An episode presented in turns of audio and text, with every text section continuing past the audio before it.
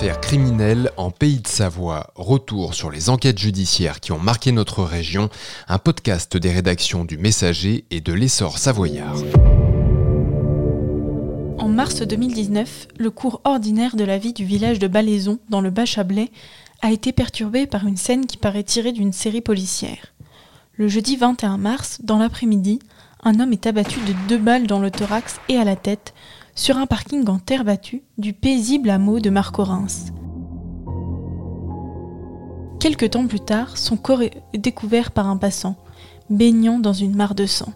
Sa voiture est à quelques pas. Cet homme, c'est Daniel Forestier, un nom inconnu des habitants du village, car la victime vit en fait à une vingtaine de kilomètres, à Lucinge. Tué à l'âge de 58 ans, Daniel Forestier a déjà eu plusieurs vies. Ancien agent secret, il a exercé pendant 13 années au service action de la DGSE, la Direction générale de la sécurité extérieure. En 2004, il cesse cette activité. Un temps élu à Lucinge, Daniel Forestier a aussi tenu le bar L'Escapade. Il s'était également lancé dans une activité de magnétisme.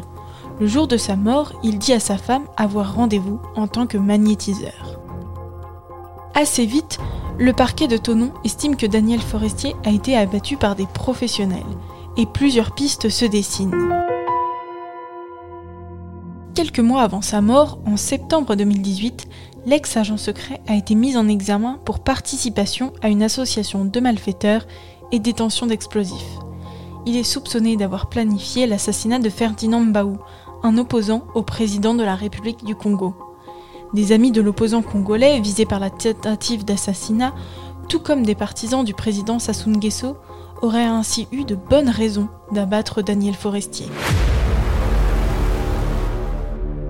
Cette affaire congolaise mène aussi à une piste corse. En effet, l'ex-agent secret n'était pas le seul impliqué dans la tentative d'assassinat de Ferdinand Mbaou. Bruno Susini, lui aussi ancien de la DGSE, avait également été placé en garde à vue après avoir été interpellé chez lui en Corse. Or, la mafia corse est une mafia très implantée en République du Congo, où elle exerce le blanchiment d'argent au travers de la gestion d'hôtels et de casinos.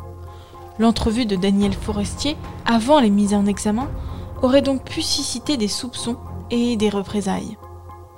Une autre piste intéresse aussi les enquêteurs, cette fois tournée vers l'Asie centrale, Daniel Forestier a exercé comme garde du corps pour Dariga Nazarbayeva, la fille de l'ex-président du Kazakhstan, Narbayev. Il a aussi effectué des missions de renseignement pour la famille, qui détenait une fortune importante dans des paradis fiscaux.